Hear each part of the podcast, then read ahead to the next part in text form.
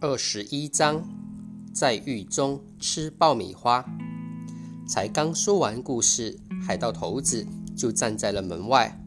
现在你能告诉我们宝藏在哪里了吗？他问。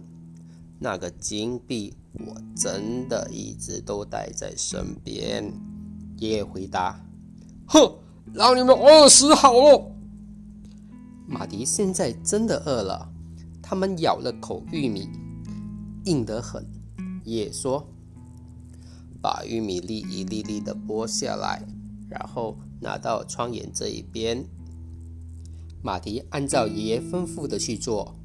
爷爷把凹凸的透镜放在一个特定的角度，再找了根小木条撑着。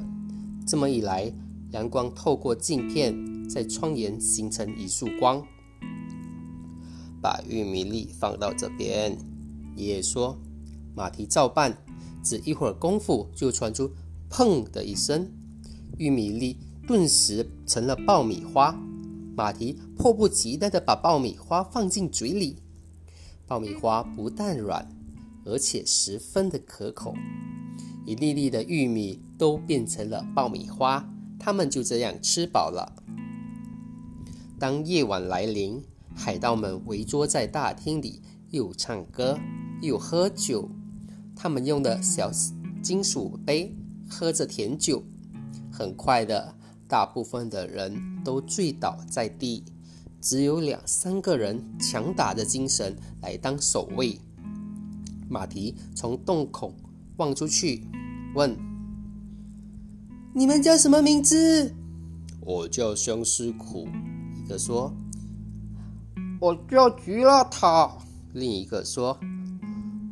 我叫鹅嘴，当海盗好玩吗？当然了，你不会觉得无聊的。吉拉塔说：“诶，你们从不晕船吗？哪有一晕船的人会当海盗的？”鹅嘴说。